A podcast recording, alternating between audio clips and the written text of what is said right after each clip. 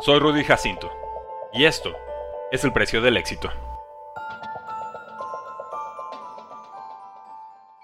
¿Cuál es el precio del éxito? Jamar Chase, receptor de Bengals, lo conoce bien.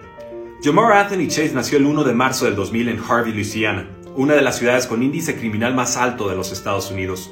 Hijo de Jimmy y Tolea Chase, Jamar era una persona segura pero reservada. Lo sabe bien Christian Fulton, el hoy cornerback de los Tennessee Titans y su amigo de infancia. Chase ingresó a Archbishop Brummel High School con 14 años. En su segunda temporada, el polémico head coach de LSU, Les Miles, intentó reclutarlo como defensa. Sin conocerlo, aseguró que no tenía la velocidad para ser el siguiente del Beckham Jr., ni la agilidad para ser el próximo Jarvis Landry. Jamar Chase jamás olvidó el insulto. Trabajó para ser mejor, más rápido y más fuerte. Atrapaba cientos de pases después de prácticas y entrenaba a las 6 de la mañana. Aun cuando le detectaron un pequeño agujero en su corazón, Jamar Chase cerró su ciclo en preparatoria con 61 recepciones, más de 1000 yardas y 15 touchdowns. Solamente soltó un pase. Todo lo que sé de fútbol americano es gracias a mi padre, asegura Jamar Chase.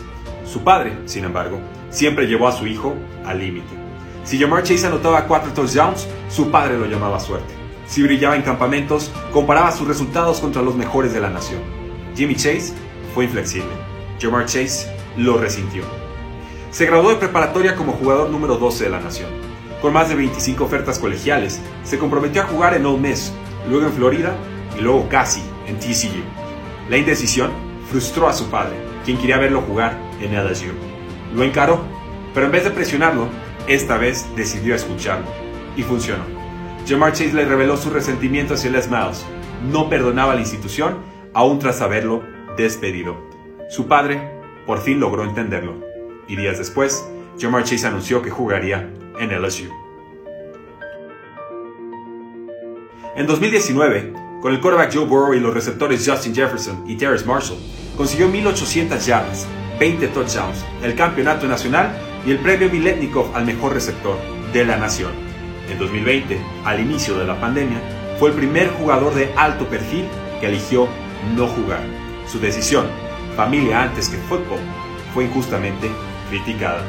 Entrenó un año en silencio. Los Cincinnati Bengals lo tomaron como el pick número 5 del draft 2021. Dominó.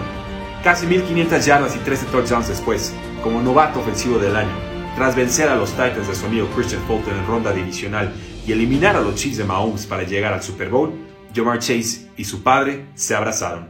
Por primera vez, confiesa su madre, padre e hijo lloraron juntos. ¿Cuál es el precio del éxito? Nadie lo sabe mejor que Jamar Chase.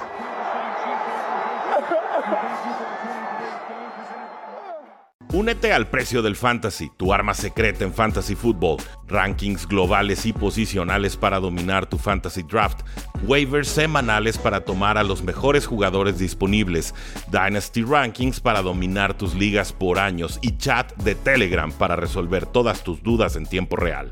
Visita stam.store diagonal precio NFL o da clic al link en este episodio para suscribirte.